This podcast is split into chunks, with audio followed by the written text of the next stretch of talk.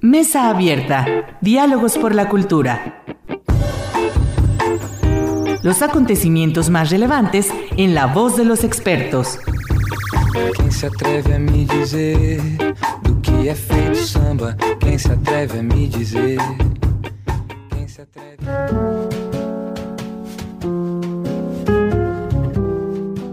¿Qué tal? Muy buenas noches. Muchas gracias por acompañarnos a su programa Mesa Abierta, Diálogos por la Cultura. Soy Irlanda Godina y esta noche hablaremos sobre arte queer. Y para ello eh, me honra tener a dos personas justamente expertas en el tema y quisiera, bueno, presentar y agradecer esta participación Alicia Cruz y Juan Carlos Buenrostro. Muchas gracias por estar aquí en este programa. Hola, buenas noches. Gracias por la invitación. Ay, gracias. Y quisiera que se presentaran cada uno eh, de ustedes. Pues nada, yo soy Juan Carlos Buenrostro. Básicamente me dedico a la crítica de arte, a la pseudocrítica de arte, diría yo. Ah, los temas de mis investigaciones son el arte religioso, el arte islámico y últimamente estoy como muy cercano justamente a esto de lo queer ah, y desde la perspectiva latinoamericana, podríamos decirlo. Muy bien, Alicia. Mi nombre es Alicia, soy eh, egresada de la Universidad de las Artes con especialidad en fotografía y actualmente estoy coordinando Diversa, el laboratorio de arte LGBT, que se enfoca a darle visibilidad al trabajo de artistas que son parte de la comunidad y que son de Aguascalientes. Muy bien, muchas gracias por estar en este No, programa. gracias. Y yo quiero empezar justamente preguntándoles, ¿qué es el arte queer o de qué estamos hablando cuando mencionamos arte queer? Creo que para definirlo es una cosa como muy compleja, ¿no? Porque tendríamos que hablar desde los contextos en donde nos encontramos, desde eh, la historia misma del arte, ¿no? El arte, eh, entendemos el arte como una historia continua en donde las partes discontinuas que no son como muy mencionadas no, no son visibles, ¿no? Y entonces creo que hablar de arte queer tendríamos que hablar desde un montón de cosas, ¿no? En Estados Unidos nace a partir de los años 70 aproximadamente, pero creo que si lo trasladamos a México o a Latinoamérica sería una cosa muy diferente a lo que parte en Estados Unidos. Pues, o sea, hay quien dice, ¿no? Que el arte queer nació en la fábrica de Warhol. A mí me pone de los pelos de punta pensar que el arte marica o el arte joto nace justamente en un contexto súper americanizado, ¿no? Porque significa que hay como un control de discurso muy,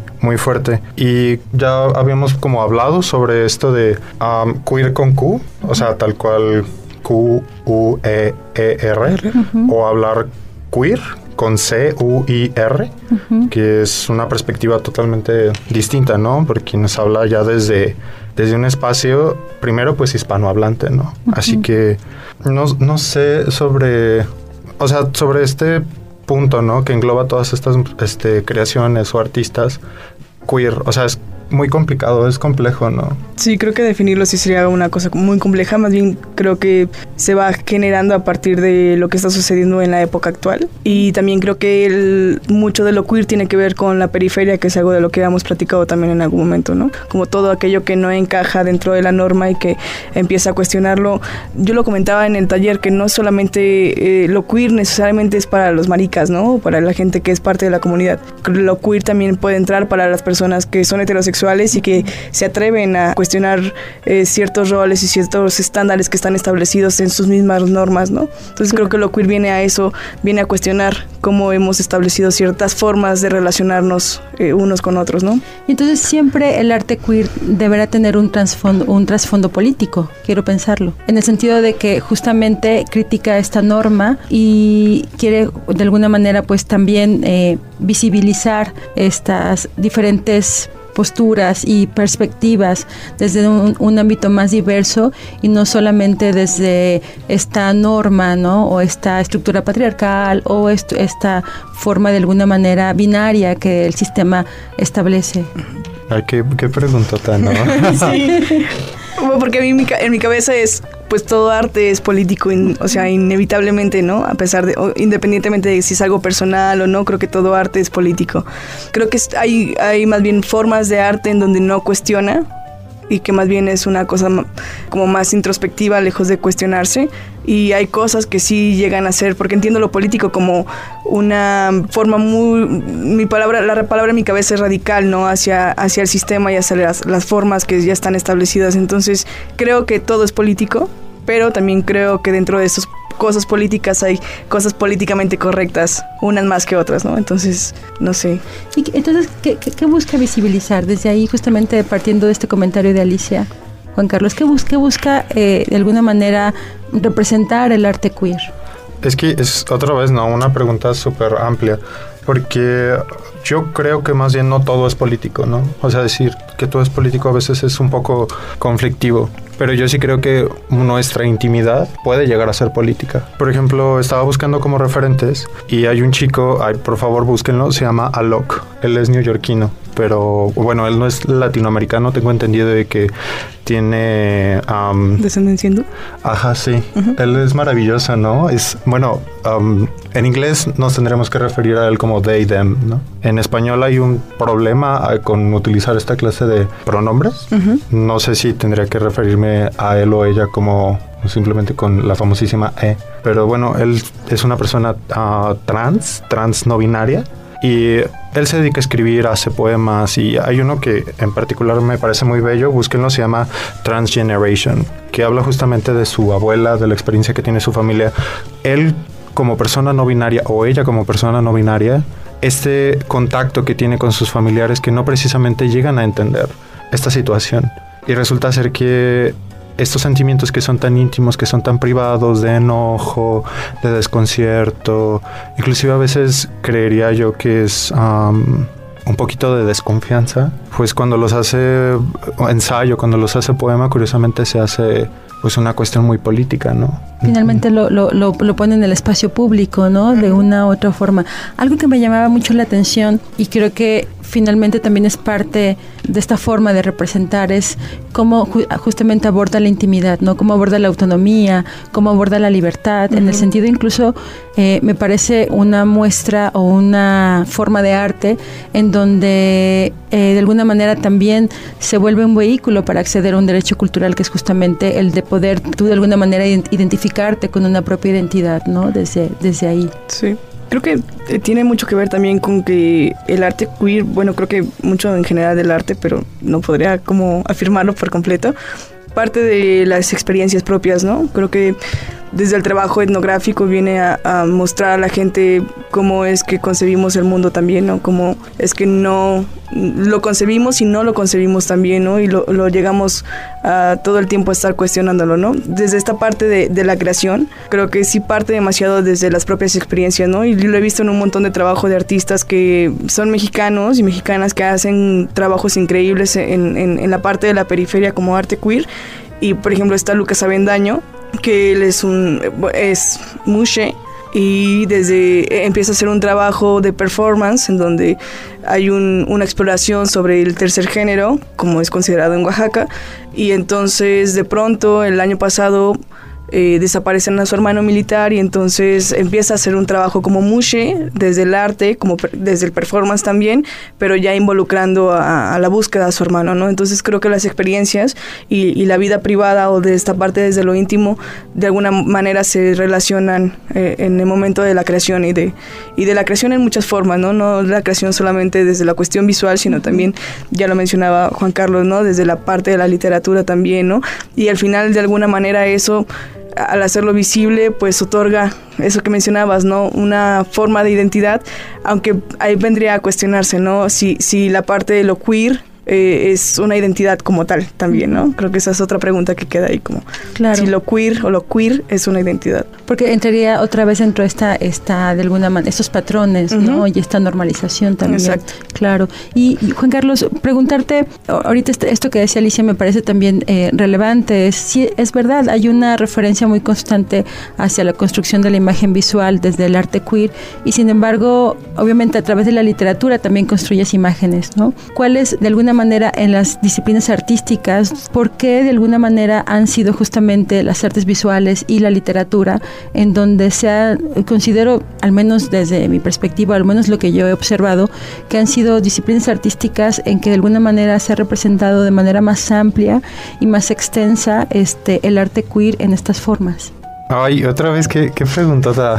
ya sé, o sea, yo creo que para bien o para mal, el arte sigue muy cercano a ciertos medios tradicionales, ¿no? O sea, la pintura y la literatura son lamentablemente de los referentes más cercanos que tenemos cuando pensamos en artes, ¿no? O en arte. Y yo creo que en muchas de las ocasiones también estamos en un momento muy mediático y es hasta cierto punto más fácil presentar tu trabajo a través de, de, estos medios que hacerlo a través de, por ejemplo, el drag, ¿no? O sea, yo creo que el drag es el arte queer por excelencia. Y hablamos poco sobre drag en la... O sea, creo que es interesante, es importante mencionarlo, pero sería hasta insulso decir que el arte es, eh, el arte, vamos, pudiera admitir al, al drag dentro de su, de, dentro de su campo de estudio, ¿no? porque, vamos, o sea, no es un medio tradicional, no tiene un lugar tradicional en el cual exponer, e inclusive, ¿de qué hablaríamos cuando hablamos de drag, no? O sea, inclusive ahora con esta onda tan mediática como es RuPaul, que, que lo tenemos aquí a la vuelta de la esquina, o sea, es interesante cómo empezamos a, a lucrar con chicos, con chicas que llevan esta expresión, esta uh, búsqueda inclusive performática, no sé, esa palabra me encanta, me parece maravillosa, a veces siento que no dice nada, del género a lip sync, a hacer tus vestuarios, al maquillaje, ¿no? Así que me parece interesante, entonces finalmente también estamos hablando de que plantean nuevos medios, ¿no? Y que justamente también adquiere esta contemporaneidad en el uso de los recursos disponibles uh -huh. en tu propio tiempo, ¿no? Sí, sí, de hecho. No, no sé si eso que mencionabas, ¿no? De si, si lo drag podría considerarse como arte o no por estas nuevas formas. Entonces llegaríamos al punto a cuestionar qué pasó entonces con los medios alternativos o cuando el performance, que en aquel entonces era arte-acción, no era considerado una forma de arte, ¿no? Creo que tiene razón Juan Carlos en que estamos en un momento como muy... en, en donde hay una brecha sobre qué es lo que sigue ahora, ¿no?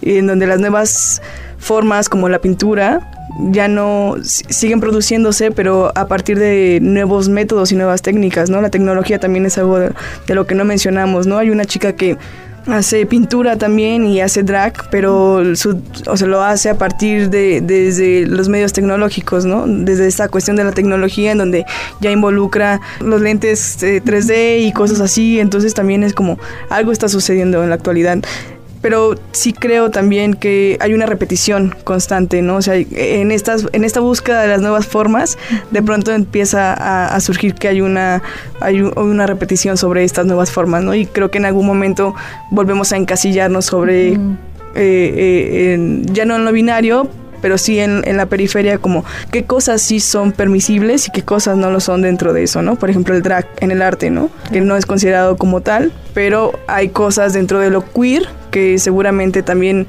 no son permisivas, ¿no? Hay cosas que no van a ser como visibles porque tal vez no dentro de, del propio concepto de la gente no va a entrar dentro de eso, ¿no? De hecho, ahorita que estabas diciendo, estoy pensando en Lorilu. Ella es una drag maravillosa, es increíble. Creo que somos de la edad, si mal no recuerdo. Y Lorilu tiene un proyecto que se llama The Drag Story Hour. Y básicamente ella, junto con otras drag queens, uh, les leen cuentos a los niños. Mm, sí. O sea, es un proyectazo, la verdad. Ese proyecto se eh, comenzó en Estados Unidos, ella lo traslada para acá. Pero lo interesante de ella es que trae un chorro de conflictos, ¿no? O sea, porque primero se enfrenta con una sociedad que resulta ser que hasta la han acusado de, de corrupción de menores a los niños. Y se iba a presentar, si no, no me falla la memoria, en el film de Guadalajara. Y la cancelaron. Y la cancelaron. Sí, Ajá. Desde antes. Y eh, luego resulta ser que en el mundo drag ella tampoco está muy bien vista porque es mujer. Y es como, ah, muy bien. O sea, todos somos muy buenos para presumir que estamos súper deconstruidos en Twitter y que ah, vamos a abrir a la diversidad y queer acá, queer allá, ¿no? Pero luego resulta ser que ella hace drag y las mismas dragas le dicen, güey, es que tú eres mujer. Entonces no está permitido que seas drag uh -huh. porque no eres un hombre. Ajá. Uh -huh. Y resulta ser que a ver si ahora no hago enojar a las feministas. Por ejemplo, hay, he encontrado ciertas posiciones de ciertas feministas que se van contra Lori Lu porque resulta ser que el drag es repetir estereotipos de género clásicos de lo que entendemos ser mujer. Y Lori Lu es todo lo contrario, ¿no? Porque por un lado el drag suele ser de hombres, pero ella lo hace desde su posición como mujer, pero ya no es el estándar clásico de lo que significa ser mujer.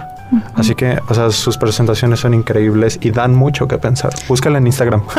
claro, y, eso me va justamente a una pregunta. Es esto, todos eh, los agentes, los canales, las instituciones, incluso también eh, los, los colectivos, de alguna manera que también intervienen en la definición, en la aceptación, en la, en la de alguna manera en la mediatización incluso también de, del arte queer en todas sus manifestaciones, ¿no? ¿Qué, pasa desde ahí? Es decir, esto que plantea Juan Carlos me parece también muy interesante en el sentido de que cuál, cuál es el nivel de, apropiación y de aceptación, no solo de las instituciones, ¿no? sino incluso de los propios colectivos, ¿no? desde, desde ahí, bajo esos, todos estos referentes. ¿no? Es lo que comentaba, ¿no? Creo que en algún momento volvemos a hacer como una repetición de, de un montón de cosas.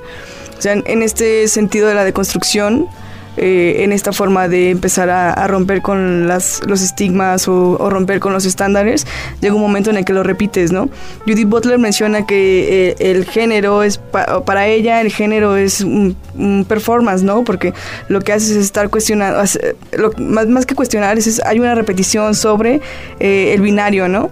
Entonces, lo que mencionaba ahorita Juan Carlos, eso de que, bueno, algunas feministas dicen que el drag hace una repetición de lo que es ser una mujer, bueno, pues sí, pero al final lo están cuestionando, ¿no? O sea, sí hay una repetición sobre la, la, cuestión de la feminidad, pero creo que al, al, hacer esa repetición, creo que hay un, un, cuestionamiento sobre lo mismo, ¿no? Y lo mencionaba al principio también, ¿no? Creo que lo queer no necesariamente tiene que ver con las personas de la comunidad LGBT, ¿no? O sea, creo que cualquier persona, independientemente de, de su orientación sexual o su identidad de género, puede transitar de una forma libre, ¿no? Hay una chica que hace performance en la Ciudad de México que se llama Lía García y ella es una chica trans. Y, cuando inicia su proceso de, transición y hace su trabajo de arte, eh, se da cuenta de que la parte de masculinidad en, esta parte de su transición también es válida, ¿no? Entonces actualmente tú la ves con bigote y con barba y dejó de tomar hormonas y entonces está como en este proceso de pues es que también esta parte de masculinidad, esta parte de, de, de, mi corporalidad también es válida, ¿no? Y no tengo por qué omitirla creo que en, en, ese sentido a, la comunidad sí nos mm, a las comunidades en general creo que nos falta apertura y que la deconstrucción no es solamente eh, de palabras hacia afuera no o la deconstrucción no es solamente una cuestión teórica. Creo que creo que la deconstrucción va desde eh, una desde una acción no lo queer es una acción constante no creo que todo el tiempo estás accionando todo el tiempo estás cuestionando. Y si no eh, si no lo estás haciendo y si no estás permitiendo que el otro también sea parte de eso, bueno, entonces creo que lo queer queda, queda completamente de lado, ¿no? Claro, y que sería también esta, este elemento finalmente parte de la trascendencia social que tiene el arte queer, ¿no? Sí.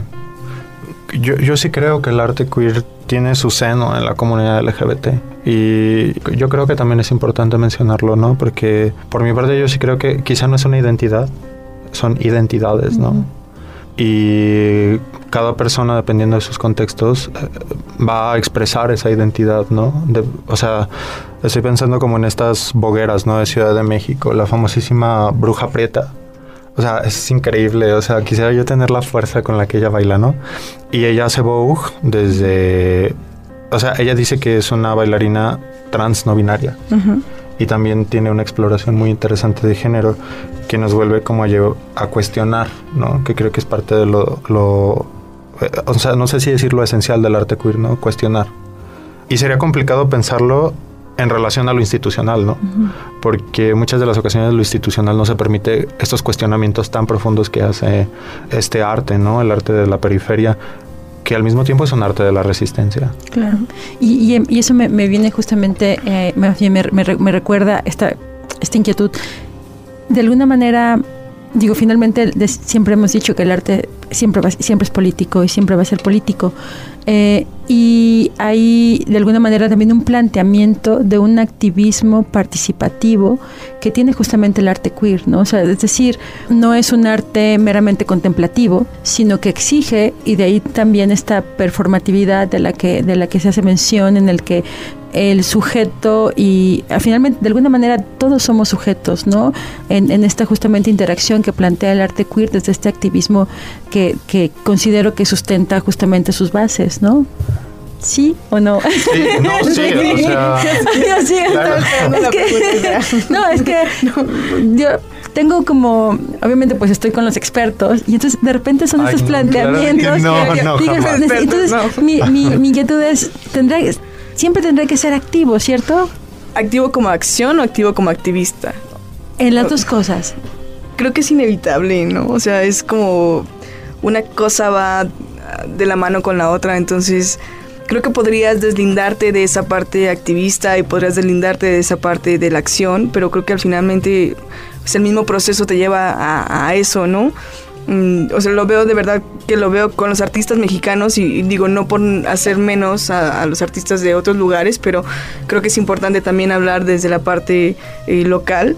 Y entonces, o sea, lo veo y, y, todo el tiempo hay como una cuestión activista, ¿no? Y activista es no solamente por hacer una denuncia hacia temas de la comunidad LGBT, sino porque pues hay desde un montón de cosas. Está este leche de virgen trimegistro que hace también performance y, y, es muy curioso porque mucho se va. Bueno, yo me he enfocado mucho a la parte del performance, pero él tiene insuficiencia renal y entonces mucho de su trabajo que viene a cuestionar también como desde eh, el momento en el que él es parte de la comunidad hay una discriminación, pero al momento hay una doble discriminación porque aparte es parte, eh, tiene insuficiencia renal y, y, recibe un riñón por parte de su madre y entonces hace todo un trabajo de, de, de exploración sobre el proceso y de alguna manera se vuelve eh, activista porque está denunciando una situación sobre las personas con insuficiencia renal a las cuales pues las personas no estamos donando nuestros órganos al fallecer, ¿no? Y entonces también hay una crítica y hay un cuestionamiento sobre eso, ¿no? Entonces creo que eh, es inevitable, no sé claro. qué piense Juan Carlos, pero sí. yo sí creo que es inevitable, ¿no? Incluso en la pintura también, ¿no? O, en las fotografías mismas, ¿no? El, el, trabajo de Catherine Opie, que es una fotógrafa de los años 70 y es feminista, también en sus fotografías lo que hace es, a partir del cuerpo, eh, eh, que es un medio, hace un registro sobre la acción que hay sobre esto y entonces lleva, por ejemplo, a chicas a lo, colocarse bigote, ¿no? Y hace, un hace fotografías con tomas muy, muy cercanas y llega a, a preguntarte si son hombres o son mujeres, ¿no? Entonces, en, en ese cuestionamiento también es eh, que es, eh, creo que creo que viene a, a, resaltar la parte del activismo en, en, donde hay formas de ser mujer también, como mujer lesbiana, porque ella es una mujer lesbiana también, es qué formas de ser mujer lesbiana son válidas también dentro de esta parte de la visibilidad. Fíjate, que, ay, qué cosa tan fuerte y tan interesante dijiste, ¿no? Porque, o sea, hablamos de, de los nombres, ¿no? Y de los, como, las experiencias... Uh, como que entrecruzan entre ser activo, o sea, artísticamente hablando, y ser activista. Y no sé, estaba pensando como por ejemplo en Memo, Memo Hojas eh, ahora es suculenta. Y bueno, o sea, suculenta también hace drag, ¿no? Pero Memo tiene, vamos, una, una carrera muy interesante en el ámbito de la fotografía. Y lo que dice Memo es que ahora él no es activista, no es este, no tiene esta como esta venita de, de realizar una profunda acción política. Pero él dice que ser queer ya es lo suficientemente político. Así que ahí es una posición súper encontrada. Porque por un lado es qué tan activistas somos, ¿no? O qué tan, uh, qué tan escandalosos o qué tan ruidosos somos, ¿no? Claro. Y por ejemplo en Memo con su obra, él tiene un proyecto que se llama Diverx. Y justamente se supondría que retrata cuerpos diversos. Y te vuelves a preguntar, viendo sus fotografías, es qué tan diversos está retratando, ¿no? ¿A claro. quién está retratando? Sí. No sé, también hay otro artista, pero él es de República Dominicana. Se llama Franz Cava. Él también es increíble, búsquenlo en las redes sociales. Y curiosamente él parte desde una perspectiva donde él se ubica como un masculino hasta cierto punto femenino. Y habla de un cuerpo gordo, habla de un cuerpo que él dice que en ocasiones es difícil ser sensual, pero que curiosamente hay cierta sensualidad en él. Muy bien. Sí. Híjole, nos falta tiempo. Sí. Más preguntas todavía. Este, esto nos compromete a otro programa, desde Muy luego. Bien. Y pues muchas gracias por, por participar, por acompañar este, esta emisión y bueno, pues por compartirnos, ¿no? Y dialogar, que, que es justamente importante este hablar y, bueno, particularmente de arte queer. Muchísimas gracias. No, de verdad, gracias. a ustedes. Siempre. Y lo- pues gracias por abrir el diálogo, ¿no? Porque también es eh, entendemos, bueno, yo en- entiendo esta parte de la institución que de pronto es un poco no creo que complicada, pero sí hay como ciertas reservas o, o- o límites y creo que empezar a abrir el diálogo en espacios institucionales sobre estas formas y cosas que son parte de la vida cotidiana me parece algo bien importante, así que pues muchas gracias No, por, pues a ustedes. por abrir el diálogo. Gracias Muchas- y muchas nos escuchamos la próxima emisión. Muchas gracias a Rafita en los controles y este y nos vemos eh, en la próxima semana. Gracias, muy buenas noches.